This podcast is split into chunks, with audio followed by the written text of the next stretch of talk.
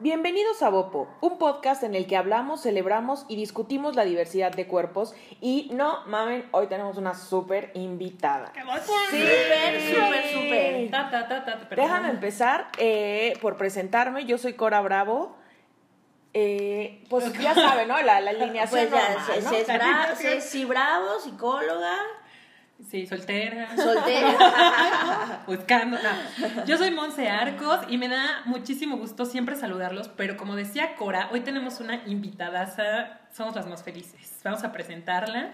Su nombre es Ana Arismendi. Anita, bienvenida. Por favor, ¿te podrías presentar con nuestro auditorio? Ay, gracias chicas por esta bienvenida. La verdad es que estoy muy emocionada y honrada por la invitación. Como les decía antes de empezar, celebro enormemente que haya nuevos podcasts en nuestro idioma y en nuestra cultura, hablando de estos temas tan relevantes para nosotros como la aceptación corporal. Entonces, feliz de compartir. Sí, porque a- Ana es como el quinto Beatle, ¿no? O sea, como le que, que estaba aquí, pero no estaba. O sea, ya, ya hemos hablado Sí, antes sí, de sí. ella Ah, en, estos como- capítulos. Ajá, entonces saben bien que Anita tiene su propio podcast eh, de qué tiene hambre tu, vida. vida, ¿cierto? Así es. Entonces hoy es el crossover más ambicioso de la historia y está aquí con nosotros para hablar de un tema que teníamos ahí eh, planeado desde hace unas semanillas que seguramente les va a gustar porque ya saben que en este podcast no hablamos de dietas precisamente, no hablamos tampoco de ejercicio, pero sí que hablamos de formas en las que podemos ser más felices y estar como en armonía con nuestro cuerpo, con lo que comemos, mente. con tu mente, con lo que hacemos. El tema de hoy es mindful eating, que es, digamos, en español, ¿cómo le podemos decir? Como alimentación Consciente. concentrada, con Consciente. ¿no? Sí, como alimentación consciente o también le dicen comer con atención plena. Ándale. Es, por ahí yo siento que lo reduce mucho, pero quizá lo han visto en algunos medios como la no dieta o la antidieta. Va por ahí, pero hoy vamos a aprender como un poco más sobre esto. Claro, y bueno, en realidad aquí eh, los temas que traemos, a la- o sea, sí ha- hablamos de dietas, hablamos de moda y hablamos de muchas cosas, pero digamos que los traemos bajo el reflector, ¿no? Y a partir de, eh, de ese reflector los analizamos, vemos sus diferentes ángulos y nos pareció muy importante que además de tener a Ceci, que es nuestra psicóloga de cabecera, pues tuviéramos a una especialista de, de, pues, de- de calibre de Del- Ana del. Arismendi, que además es psicóloga, es nutrióloga, especialista en trastornos de la alimentación, ¿cierto? Así es. Muy bien, entonces pues, qué mejor que, que este, este squad ya más completo para hablar del tema, porque además es algo que nos, pues es que afecta, pues sí, ¿no? Más bien todos vivimos el día a día, la forma en la que estamos comiendo, sobre todo las personas que vivimos en ciudades grandes, que está además como glorificado, ¿no? Como, ay, como en 10 minutos y regreso. Sí, Sí, es como no tenemos de- ni idea de lo que estamos consumiendo, ni cuán, de qué- o sea, qué cantidad, ni de dónde viene, nada. o Esta sea, inconsciencia al vivir y por lo tanto al comer. Está. Lo, lo que dices es casi como premiado, ¿no? Como hemos hablado antes Ajá. del multitask, que es como la mentira más grande que nos hemos contado.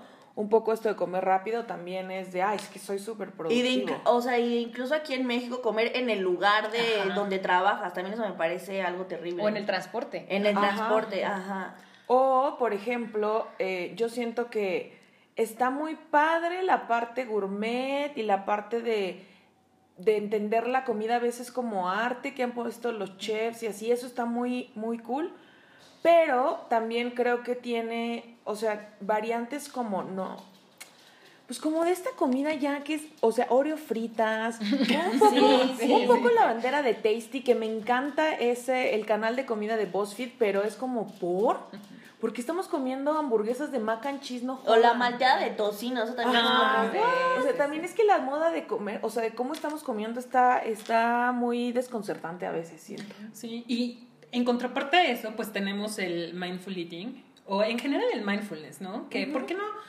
Podríamos empezar por allí, ¿no? A, a- a saber. Hablemos de mindfulness. Hablamos Es de increíble, la verdad. Ay, ay. Cuéntanos. A ver, Ceci. Ceci, cuéntanos. Pues miren, yo les voy a decir, yo he aplicado eso, no en la comida, pero ya Ana no me va a enseñar. pero en mi vida, o sea, en todo, en lo que compro, que eso era un problema que yo tenía, o sea, como que pues no pensaba que, o sea, como una compra racional, era más bien como, ah, sí lo quiero y ya, y me da cuenta que jamás lo usaba y así. Entonces eso lo he aplicado muchísimo y en cosas que me pongo o unto, o sea, como todo un poco como más orgánico y natural y todo eso, o sea, como justo estar consciente de qué es lo que estoy haciendo conmigo. Yo he aplicado el mindfulness para calmar mi ansiedad. Ya hemos hablado de esto antes. En mi caso, la ansiedad es como siempre estar pensando, no digo un paso, 345 pasos al futuro. Y también ya en estados como más críticos, casi que me estoy arrepintiendo del día que no recorté correctamente el círculo en el kinder, ¿no? Y cómo afectó eso a este momento de mi vida. Entonces, justo el mindfulness te ayuda a, concentrarte en lo que está pasando en ese momento, no antes, no después. Pero es que yo creo que en serio no lo tenemos. No, y es un detalle, si empiezo como a, a ver, tranquila, estoy en mi cama, en mi casa, en México, ah. eh, tranquila, de verdad, como tratar de llegar a un nivel de conciencia bien grande que me ayude a jalarme, a anclarme a este momento que no es después sino es antes. Pero cosas hasta como básicas, como el ir manejando a tu trabajo, no sabes que es como, ya llegaste ya, o sea, con que ya no tienes tan... Ajá, exacto. Por eso es este lema que es aquí y ahora. y, es un lema bastante simple, corto, pero qué difícil es ponerlo en práctica en una sociedad donde te premia el, el multitask, la productividad. inconsciente en un en, un, en vivir en automático, a eso me refiero, ¿no? Pero bueno, ¿qué les parece si entonces ya hablamos un poquito, o sea, ya tocamos este tema del mindfulness, que es aquí y ahora, y les parece que empecemos con el mindful eating? O sea, cuéntanos, nivel por favor, ya. Así que le subimos una rayita al mindfulness. Sí, Primero que vamos a llevar Mindful eating se define como prestar atención de manera deliberada al acto de comer. Y el acto de comer quiere decir prestar atención en las sensaciones corporales que ocurren cuando como, es decir, cómo se siente, qué pasa en mi boca, qué pasa en mi garganta, qué pasa en mi abdomen, prestar atención también a los alimentos, cómo se ven, a sus colores, sus formas, sus olores, sus texturas, y prestar atención también a los pensamientos y emociones que experimento al momento de comer. Entonces, mindful eating no es, no es una dieta, Mindful eating es una práctica que se centra en el cómo, no tanto en el qué uno puede practicar mindful eating comiendo lo que sea, comiendo unas palomitas en el cine, comiendo una ensalada, con una copa de vino, con un vaso con agua, porque es una práctica que nos invita a estar en el aquí y en el ahora al momento de comer. Como ustedes decían, hoy en día mucha gente, la verdad es que no come, está haciendo algo, que es en lo que está prestando atención, y mientras se está introduciendo comida a la boca, pero realmente no están comiendo porque su, su atención no está en ese proceso de comer, sino está en el Excel está en Netflix, está en ver mis redes sociales, está en manejar en el coche. Pero yo no estoy consciente ni de... Por eso de pronto perdemos la noción de cuánto estamos comiendo. O sea, creo que aquí a todas nos ha pasado que ya, o sea, metemos la, mano a las palomitas y hasta que no tocamos fondo decimos, ching, ¿ya se acabaron? ¿En qué momento, no? O hay mucha gente que le dicen, o sea, ¿te gustó? Y dices, sí, pero ¿O a qué te sabía? ¿O a qué te sabía? ¿O notaste tal cosa y tú? O sea, no porque aspire la comida. Entonces, mindful eating es una práctica. Y como tal, es, a mí me gusta mucho eso porque no es, un, no es un punto al que se llega. Es una práctica en la que estamos todos, como lo que tú te decías, o sea, va a haber días en los que me deje llevar por el automático y de la nada ya llegué a donde yo tenía que llegar. ¿Cómo? No sé. Pero va a haber otros días en los que puedo prestar atención a qué voy manejando, a cómo se ve el cielo, a si mi cuerpo está tenso o está relajado, a qué música escucho. Entonces, a mí lo que me encanta de Mindful Eating es que todos, absolutamente todos aquí comemos diariamente. Entonces, diario tenemos la oportunidad de poner en, práctica esta herramienta increíble. ¿Cuáles son los beneficios de Mindful Eating? Que nos permiten conocer a nuestro cuerpo y, por ejemplo, entrar así más en contacto con nuestra sensación de hambre física y de saciedad y por lo tanto a partir de ahí decidir cuánto queremos comer.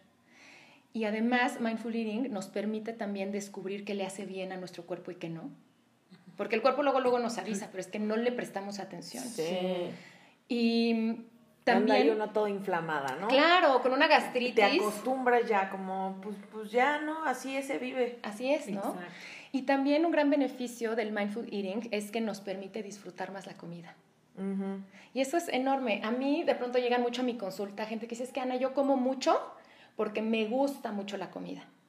Y ahí eh, yo siento que hay un error de perspectiva, porque el placer no está en la cantidad, está en la presencia. Porque solamente si yo estoy presente puedo experimentar placer. Solamente si yo estoy aquí puedo decir esto sabe a tal cosa, esto huele a tal otra, y experimentar placer. Al contrario, cuando nos damos el tiempo para comer con calma y con atención, con poquito tenemos la explosión de sabor que buscamos. En cambio, si yo no presto atención, por eso necesito más y más y más, pues como para sentir algo. Sí, piénsalo un poco como cuando hacen algo muchas veces porque se les olvida, porque no están prestando atención, por ejemplo, que se regresan muchas veces a ver si cerraron algo, es un poquito así como funciona el cerebro, como de, güey, si apagué, no, a ver, me voy a regresar. los vidrios del coche. Ay, otra vez, ajá. y lo haces otra vez porque no, como no estás realmente poniendo atención a lo que estás haciendo. O por toc. Bueno, sí, pero de una situación medio más común. Este, pues es por eso, por falta de atención.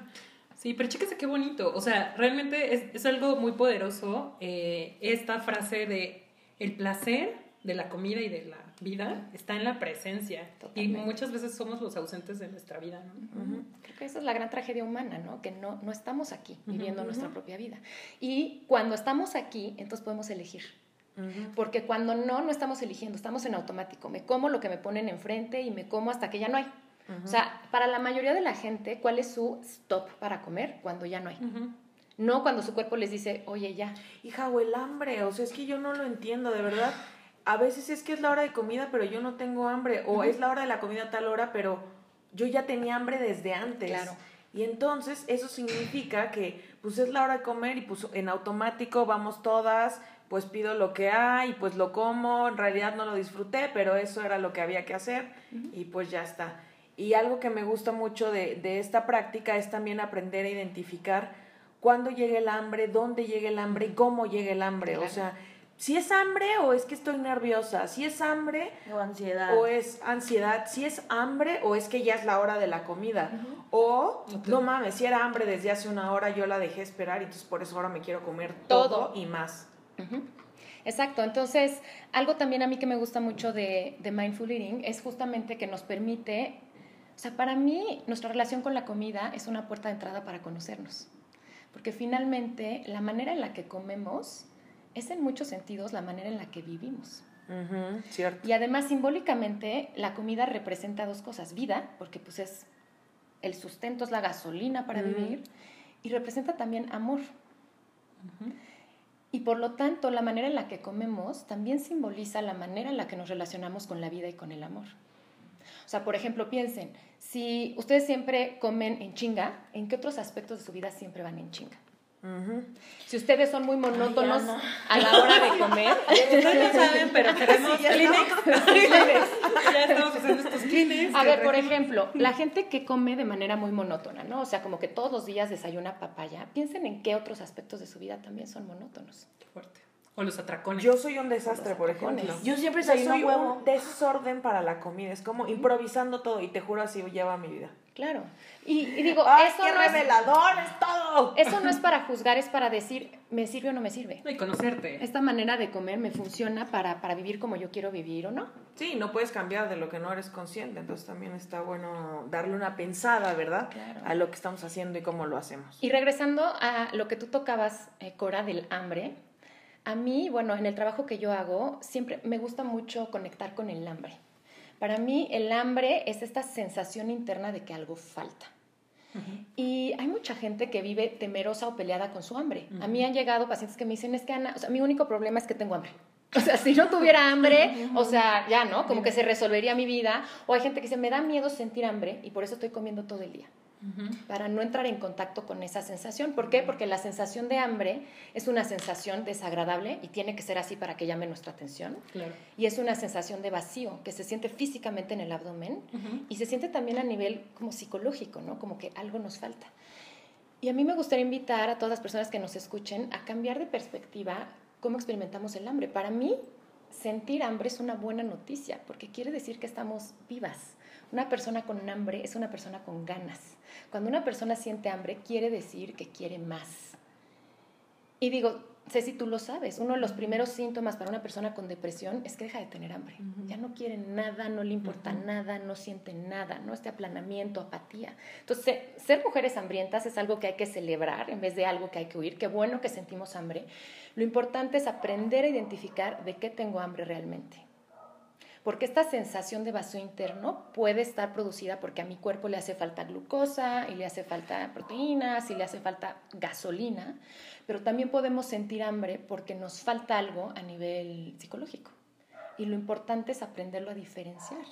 Entonces, eso es lo maravilloso. Cuando yo entro en contacto con mi hambre, entonces puedo nutrir o satisfacer mis necesidades realmente.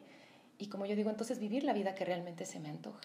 Siento que este es un buen momento ah, para eh, mencionar eh, tu curso, por supuesto. Que Ana, déjenme contarles que tiene un curso que es como lo que hablábamos del curso Signature. Eh, de Ana Arismendi se llama ¿De qué tiene hambre tu vida? Y obviamente, bueno, se, se va directo, nos vamos directo a a descubrirlo a través de... Obviamente es como, está muy fuerte, déjenme decirles, porque realmente es como abrir una caja de Pandora, ¿no? O sea, imagínate que estás comiendo no porque tienes hambre fisiológica, sino porque te hace falta amor que tu mamá o tú, ¿saben? Entonces es abrir la caja de Pandora, pero es algo súper sanador, muy bonito y pueden ver las próximas fechas en de qué tiene hambre tu vida.com. Así es, sé muchas gracias. y fíjense que... Eh, creo que aquí podría ser pertinente un poco explicarles o sea, cómo se forma nuestra relación psicológica con la comida, porque eso tiene mucho que ver con mindful eating. Y nuestra relación psicológica con la comida pues inicia desde que comienza nuestra vida. O sea, nosotros desde que estamos en el vientre materno recibimos de nuestra mamá dos tipos de nutrientes que son vitales para nuestro desarrollo. Si no los tenemos, no sería posible nuestra vida. Uno, pues son los nutrientes físicos. Nuestra mamá nos da aminoácidos y nos da vitaminas y minerales y nos da hidratos de carbono y todo para que como fetitos nos desarrollemos. Pero también nuestra madre nos da los nutrientes afectivos básicos para nuestro desarrollo. Nuestra mamá nos da amor, nos da placer, nos da seguridad, nos da sentido de pertenencia. Cuando nosotros nacemos y por toda nuestra vida vamos a seguir necesitando esos nutrientes físicos y emocionales siempre para sobrevivir y para desarrollarnos. Entonces, la naturaleza en su infinita sabiduría, pues creó un mecanismo a través del cual cuando nace la cría del ser humano que es muy vulnerable, reciba esos dos nutrientes que necesitan. Y ese proceso es la lactancia. Cuando la madre le da de comer a su hijo, pues le da los nutrientes físicos de mejor calidad que existen porque no hay mejor alimento para un bebé que pues la leche de su mamá. Pero al mismo tiempo, mientras un bebé está siendo amamantado, recibe ahí todos los nutrientes afectivos. Mm. O sea, una mamá cuando sostiene a su bebé es un momento de vinculación afectiva muy profundo, le da seguridad, le da pertenencia, le da amor. El bebé siente placer, no solamente porque alivia la sensación de hambre, sino siente placer de estar con su madre. Y por lo tanto, desde ese momento como tan primigenio de nuestra vida, se va a quedar pues grabado, y eso es necesario para nuestra sobrevivencia, que a través del acto de comer obtenemos nutrientes físicos y también nutrientes afectivos. Por eso es muy lógico que después a lo largo de nuestra vida, cuando tengamos hambre de amor y de placer y de seguridad y de pertenencia, busquemos en la comida eso. Ahora yo tengo una pregunta se siente muchas veces que acá en México, y siento que es muy latino, pero no sé si es muy latino, de hecho muy occidental, que eh, el momento de comer es como tan o familiar o amistoso o de negocios o tal. Yo hace un año y cacho estuve en Japón y a mí me sacaba tanto de onda donde la gente come además tan diferente que, por ejemplo, en los restaurantes era solo el lugar al que ibas a comer. O sea, no ibas a platicar, no ibas a, digo, habría restaurantes de negocios, yo no fui a ninguno de esos, pero incluso en cuanto acabas de comer, o sea, ya saben, acá llegas a un restaurante, pides y hasta el final te dan la cuenta. Allá terminaban de tomarte la orden y te dejaban la cuenta porque sabían que cuando acabaras de comer, te ibas a ir, no había otra cosa. No hay sobremesa. Ajá. Y supongo que los bebés de Japón también los amamantan. O sea, ¿qué pasa ahí? ¿Cómo, cómo se modifica esto? Súper interesante tu pregunta, Cora, porque sí, o sea, de esta manera todos nacemos así y todos sí aprendemos que la comida es un vehículo para obtener nutrición afectiva. Sin embargo, no se refuerza igual después. Por ejemplo, en esta cultura occidental, o sea, no solamente ya lo traemos biológicamente, sino que se refuerza muchísimo por cómo comemos, que es un acto familiar, porque comiendo se celebra todo, porque así cerramos negocios, porque a un niño los papás están muy acostumbrados aquí a entretenerlos con comida. Ahí estás aburrido, ya no me des lata, come. Todavía hoy, o sea, los niños van al pediatra, les ponen una inyección y ¿qué le dan después? Y no le dan, fíjense, no le dan un brócoli. ¿no? O sea, le dan una paleta, o sea, también empezamos a asociar como el sabor dulce a eso. Por eso corte A parece, o sea, es de chick flick, pero es real. La chava corta con su novio y que come Helado. Chocolate. Y, y helado y de chocolate, ¿no? O sea, tampoco es así como nieve de guanabana. No, helado de chocolate, porque ya tenemos como muy, muy, muy reforzado eso. Claro. Sí, como que es un premio. Es un premio, entonces aprendemos que hay comida que es premio y hay comida que es castigo. Que justo hacia allá también quería hacer mi siguiente pregunta. Algo súper interesante del mindful, del mindful eating es la, el cambio de etiquetas que le dan, por un lado, al hambre, que es lo que estábamos diciendo, que el hambre en una dieta normal o históricamente se nos ha dicho como que no es algo bueno, por muchas razones, ¿no? Porque es como, pues, se, se relaciona incluso en algunos casos hasta tiempos de guerra, austeridad, pobreza, bla. Es algo negativo. Entonces, con el mindful eating cambia eso y es como, güey, estás vivo, celébralo. Claro. Pero también los alimentos malos. O sea, algo que me encanta de esto es como, no hay comida mala, no hay comida prohibida, no hay comida este que debas restringir, o sea, no tampoco va por ahí. Me encanta. Y nada más para cerrar lo que decías del hambre, tradicionalmente se cree que el hambre es algo para controlar y desde estas nuevas corrientes de mindful eating, más bien el hambre es algo para escuchar. Vaya. Muy bonito. ¿no? Entonces, si yo escucho de que tengo hambre, entonces me voy a poder nutrir correctamente. Porque acuérdense que el control es un mecanismo de defensa del miedo. La escucha viene desde la confianza, desde el amor. Qué bonito. Y lo que sigue también es una característica del mindful eating, o sea, se deja de etiquetar a los alimentos como buenos, malos, engordantes, adelgazantes. La comida es. Y, es, y más bien lo que hay que practicar es cómo yo me relaciono con cada alimento. Porque yo también incluso me cuestionaría qué tan saludable es comerme un bonche de almendras, pero con desesperación o con miedo o con rabia de decir, "Ay, yo la verdad lo que quiero es comerme un flan, pero puta, estoy a dieta, no puedo, entonces me voy a echar estas pinches almendras, ¿no? O sea, ¿qué tan sano es eso? Ajá. En vez de decir, a ver, quiero un flan, pero lo voy a disfrutar en conciencia. Y no me lo voy a atascar. Es saber, con toda calma y con toda reverencia, me- lo voy a disfrutar. Y entonces no necesito 10 flanes. De repente ¿O pasa no? que cuando lo haces tan concentrado, ni siquiera te lo tienes que terminar. O sea, solo era como, pues sí tenía antojo, pero ya está. O haces descubrimientos muy interesantes, como decir, no era para tanto. Sí, Ajá. eso es a mí me pasa muchísimo. Claro, porque ¿Con cuando le quitas ese tabú, ¿no? Con, con todo lo dulce. O sea, como que se me antoja mucho y digo, sí, no sé qué. Creo que yo me he comprado esa idea de que lo dulce es lo máximo y los postres y así. Y entonces tengo mucho antojo y digo, sí, y ya que lo comes como... mm, O sea, no me, no me gusta lo dulce, me empalago demasiado rápido y es como, ya. Entonces, a mí el mindful eating invita a aproximarnos a la comida con curiosidad. En vez de con miedo, por ejemplo, o con esto de, ay, es lo máximo este platillo, a ver, pues voy a ver a qué sabe. ¿no? Con curiosidad voy a redescubrir incluso algo que tal vez he estado tomando toda mi vida, pero cuando lo hacemos con atención plena, parece que es la primera vez. Es decir, wow, o sea, yo no sabía que un refresco Sí. me daba esta sensación, o yo no sabía que después me la paso repitiendo y que es algo que no me gusta, Me inflama. o que me inflama, o al contrario, me cae súper bien, Además. ¿no? Y, me- Sí, y puede realmente me gusta.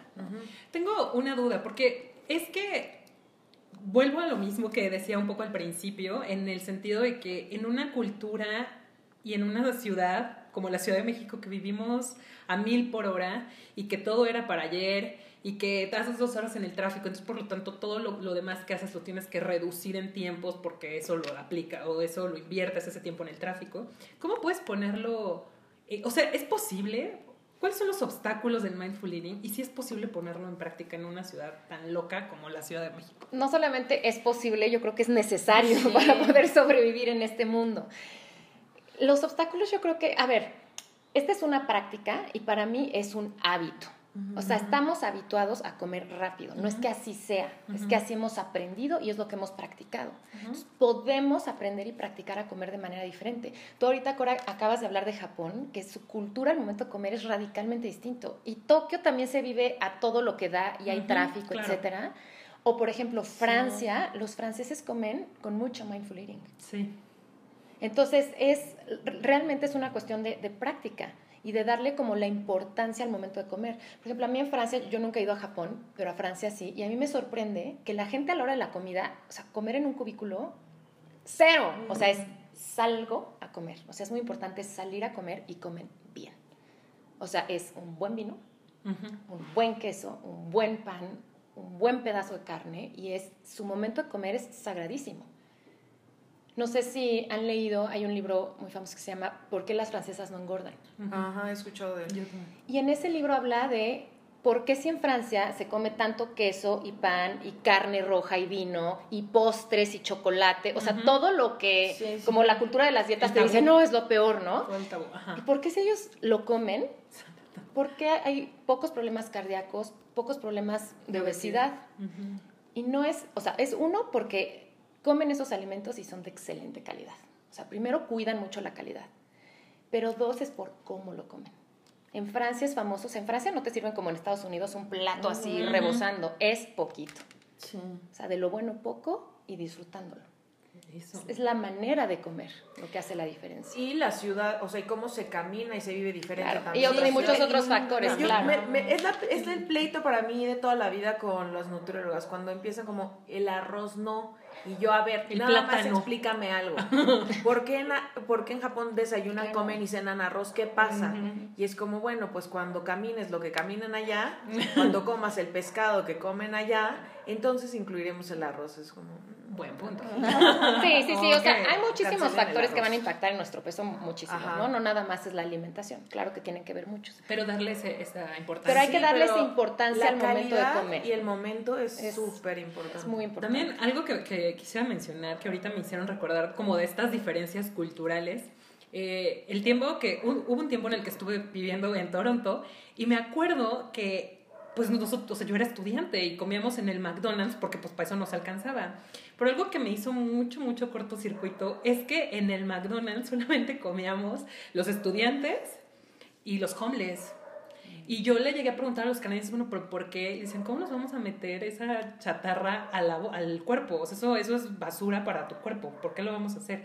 Y entonces ibas caminando cuando es verano, que, que todo mundo está afuera porque no hay nieve ni frío, y vas caminando y ves en los parques públicos a todo mundo con su topper y lleno de ensalada y o sea sí tienen como otra otra percepción y yo también he visto seguramente ustedes también lo han escuchado que muchas mamás aquí en México llevan a sus hijos de premio al McDonald's claro. o al, o al Kentucky, o ay, ¿no? Buenas calificaciones. O sea, cómo la percepción de, que tenemos de la comida y de la calidad cambia tan radicalmente. Sí, me parece muy interesante. Sí, o sea, premiamos con comida, eso está rarísimo. Y castigamos con comida, que eso también, También. es fuerte. O sea, si no te comes las verduras, no hay postre. No te portaste bien, te vas a la cama sin postre.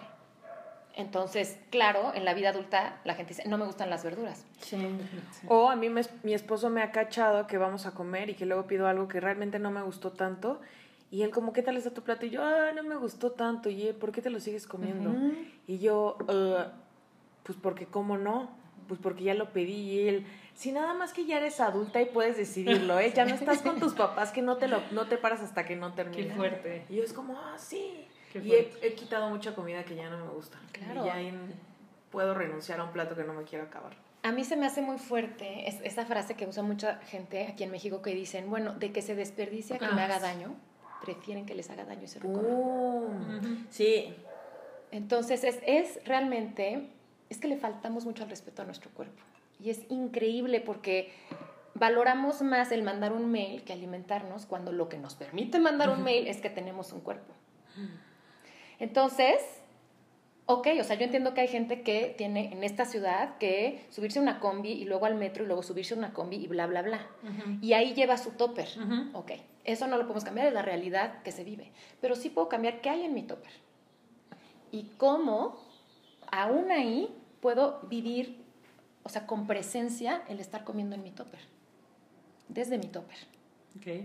¿No? O sea, hay muchas. Si quieren, ahorita les puedo dar unas prácticas como muy puntuales Sí, para empezar a comer. ejercicios. Sí, como con mindful eating Sí, en la vida Mi cotidiana. cerebro está así.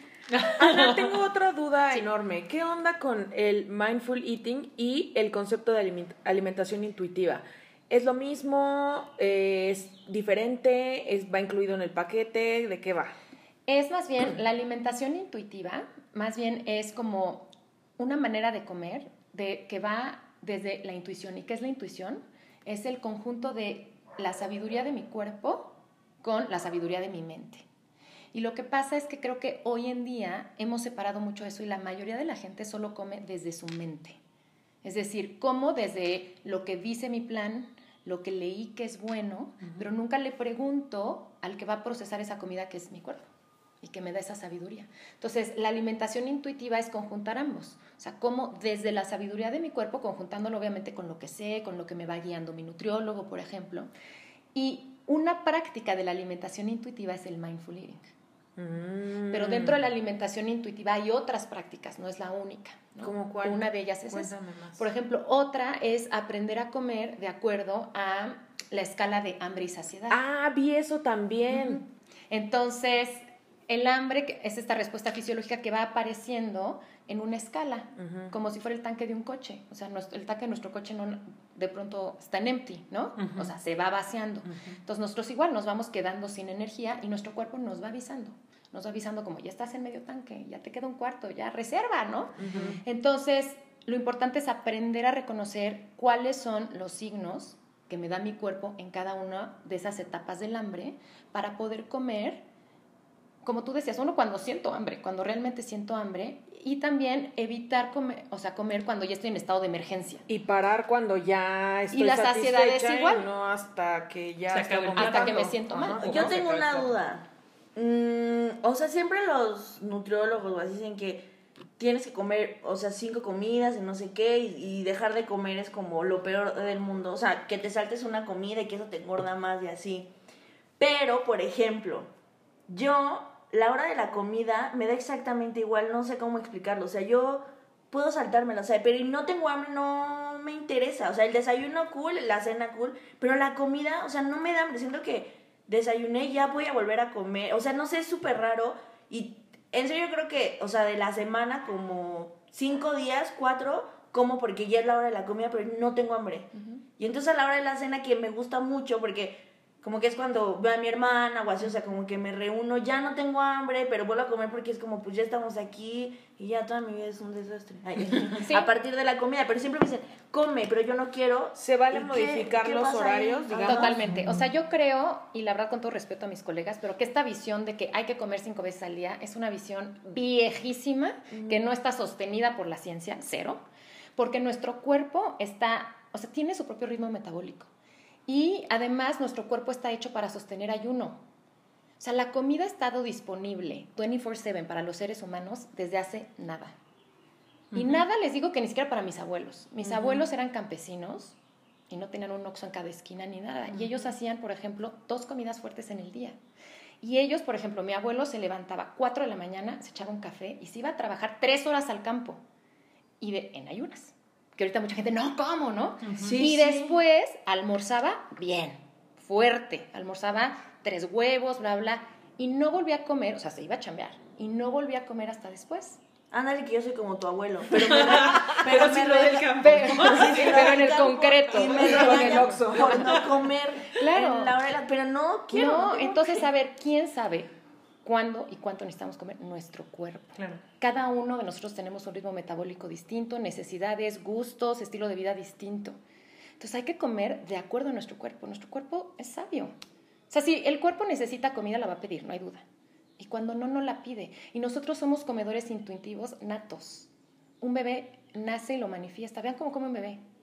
Un bebé cuando tiene hambre, Sí, pide. Llora. Y cuando ya no, eso, pero no hay poder humano. O sea, tú le tratas de meter. sí, no, no, no no, no. Cuando un bebé lo que quiere es que lo carguen porque necesita algo emocional, tú le puedes meter la mamila y te decir, no quiero esto, quiero que me cargues, o estoy sucio, o tengo frío, o me engenté, o lo que sea. O sea que nosotros tenemos la capacidad de diferenciar qué necesitamos. Lo que pasa es que la hemos perdido por la educación que hemos recibido. No te paras de esta mesa hasta que no dejes el plato limpio. ¿Cuántos niños en África quisieran lo que... O sea, tú, o sea, tú ya con culpa de niño, no sabes ni dónde está África, pero tienes culpa. O sea, terrible, ¿no? Ajá. O crecemos con las otras ideas. Es que no deberías de comer. Mijita, cuídate, ya estás engordando.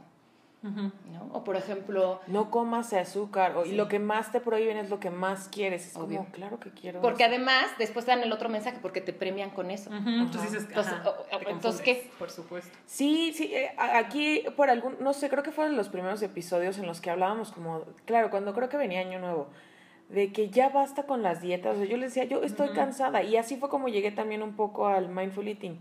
Y afortunadamente encontré una nutrióloga que está dispuesta a responder todas y cada una de mis dudas, como, oye, ¿qué? O sea, entonces, ¿qué? Entonces malo el chocolate. Me gusta porque no y porque también le digo, ¿qué onda con las cinco veces al día?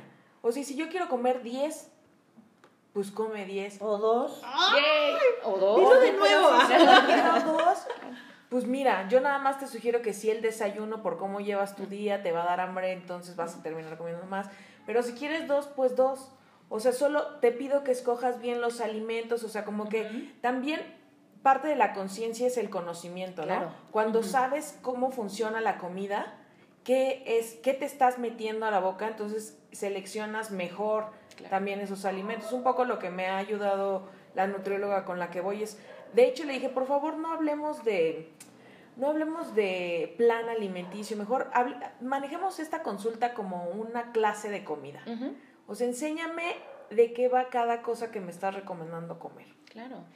Y yo creo que eso debería de ser, o sea, debería ser un proceso educativo, en el que yo estoy 100% aprendiendo educativo. sobre la comida y aprendiendo sobre mi cuerpo.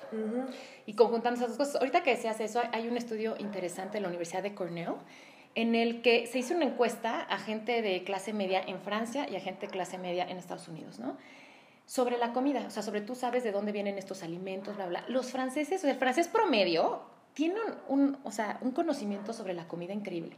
O sea, te dice, sí, claro, este queso es de la región no sé qué tanto y yo se lo compro como que a, a mi Los quesero de confianza ajá, y sí. este va perfecto con esto y la, la, la. El gringo, cero idea.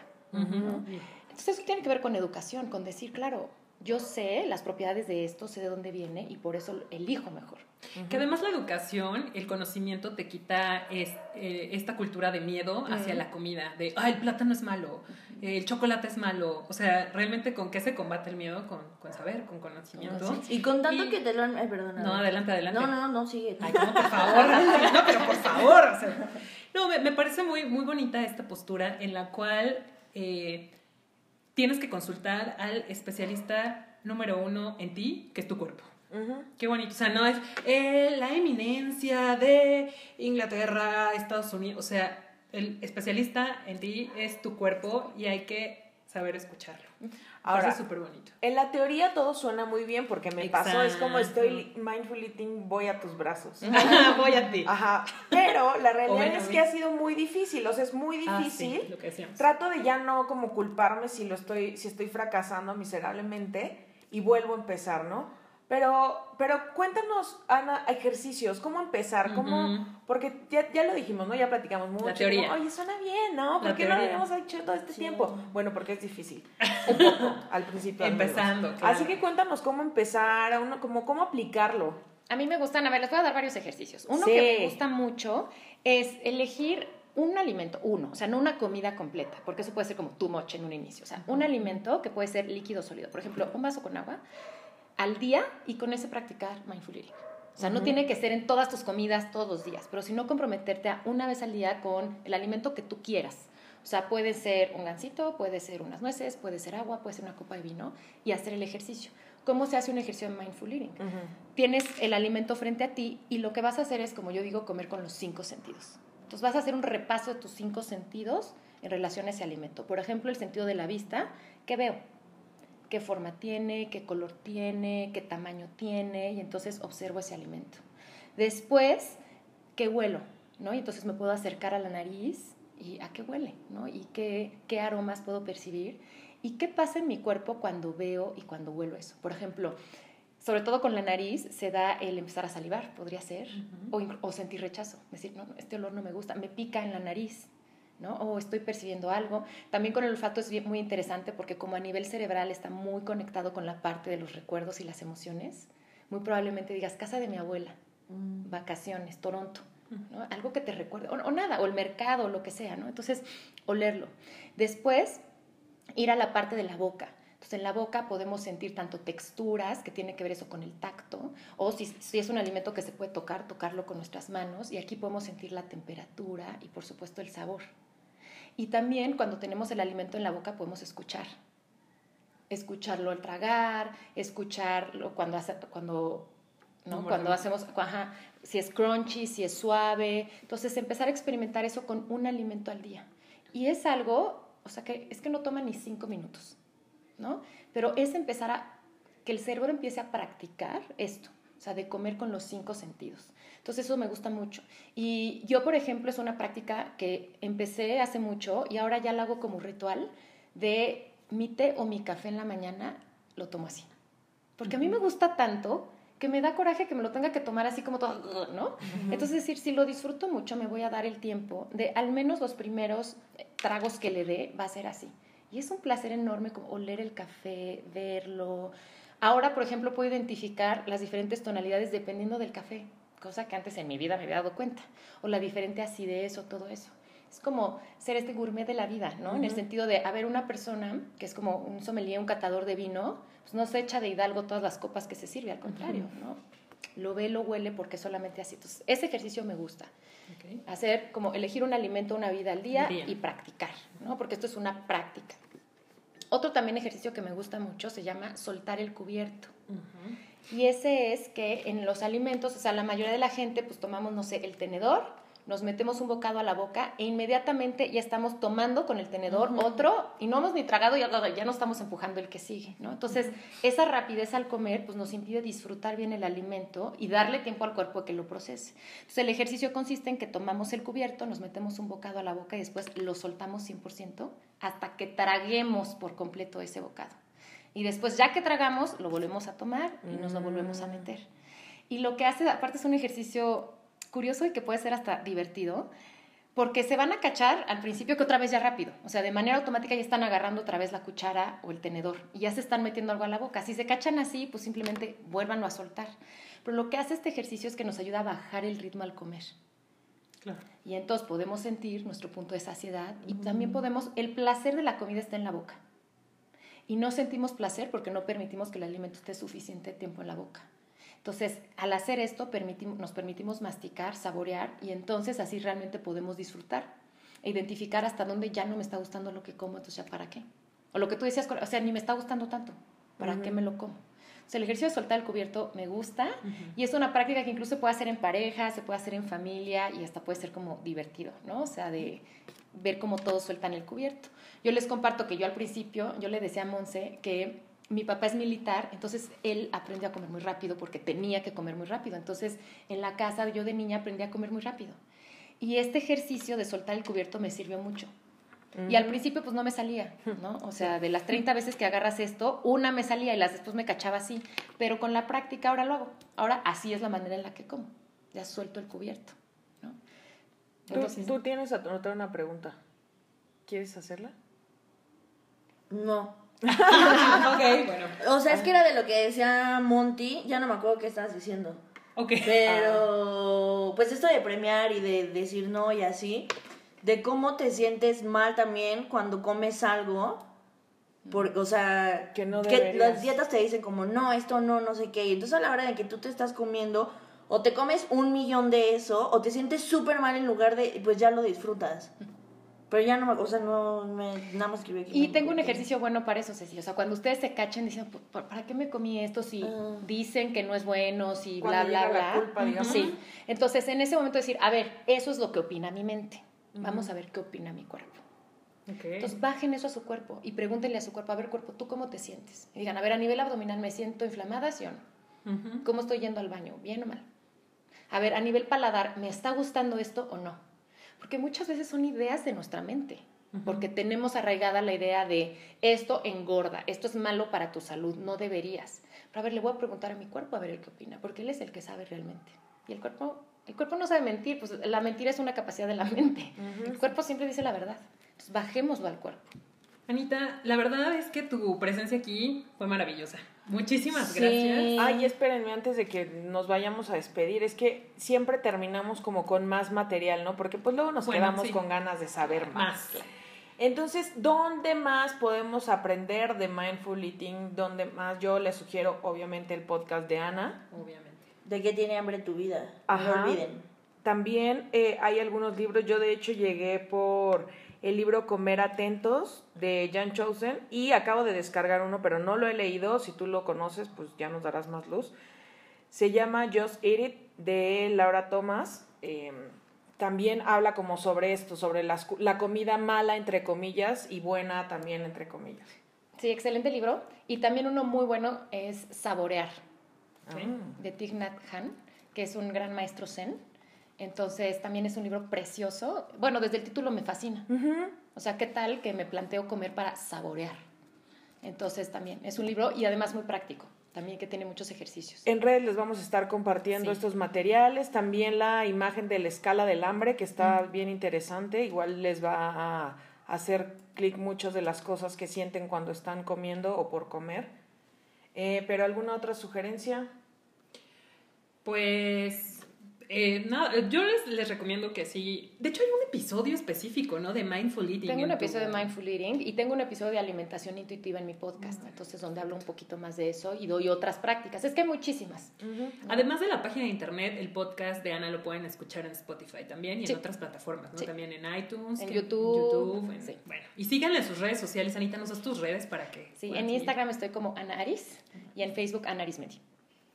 A nosotros ya saben, nos encuentran en arroba mibopodcast, que es Twitter, Es Twitter. y arroba bopodcast en Instagram y, en Facebook. Así es. Muchas gracias por habernos escuchado, Ana, otra Muy vez. interesante. Es- estuvo muy padre tenerte acá, eh, le diste como mucho más forma a lo que ya teníamos pensado hablar y pues, oigan, déjenos sus comentarios, recomienden el podcast, los queremos mucho. Muchas gracias. Eh, Corita, ¿por qué no compartimos también las, nuestras redes personales Ah, para sí, que ahí también también vayan opinando y, y todo? Bueno, a mí me encuentran en todas las redes como Curvas Felices, arroba Curvas Felices. A mí como Cés Bravo. Yo soy la señorita Cori en Instagram. Sí, y pues siempre son bienvenidas sus sugerencias de temas, su feedback, sus dudas. Estamos pensando en hacer un capítulo de puro QA. Ustedes preguntan, Bopo responde. Para eso, pues necesitamos básicamente que pregunten, ¿no? No, Entonces, sí, este, ya les estaremos contando ayuden, en redes sociales sobre esta dinámica. Anotaremos sus preguntas y esperen ese episodio próximamente. Ana, gracias otra vez. Gracias. Gracias a ustedes por la invitación. Un placer estar aquí. Nos vemos para la próxima. Bye. Bye. Bye.